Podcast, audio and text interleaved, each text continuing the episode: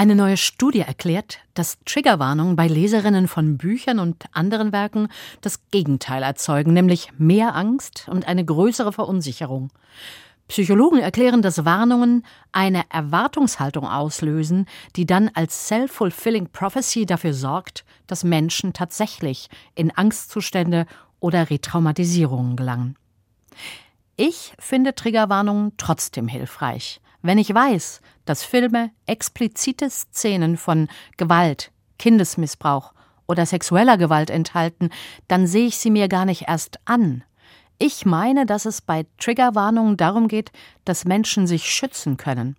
Es geht darum, dass sie die Freiheit haben zu entscheiden, ob sie sich wirklich Bildern oder Texten aussetzen wollen, die ihnen schaden können.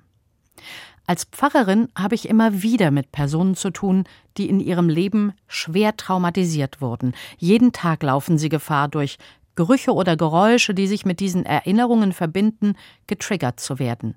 Wird eine traumatisierte Person getriggert, kann es passieren, dass sie wieder zurückverfällt in die Ursprungssituation, die das Trauma ausgelöst hat. Es fühlt sich an, als würde sie jetzt gerade missbraucht, vergewaltigt, geschlagen. Traumatisierte fühlen sich wieder wie das Kind, die Frau, die Person, die sich nicht wehren kann. Triggerwarnungen eröffnen Freiheit. Wenn jemand dir sagt, lies diese Passage nicht allein, schau diesen Film nicht im Kino an, wo du nicht schnell abschalten oder weg kannst. Solche Hinweise helfen Menschen, die ihr Leben lang zu kämpfen haben, um nicht immer wieder gefangen zu werden von Erinnerungen, die jeden schönen Abend verderben.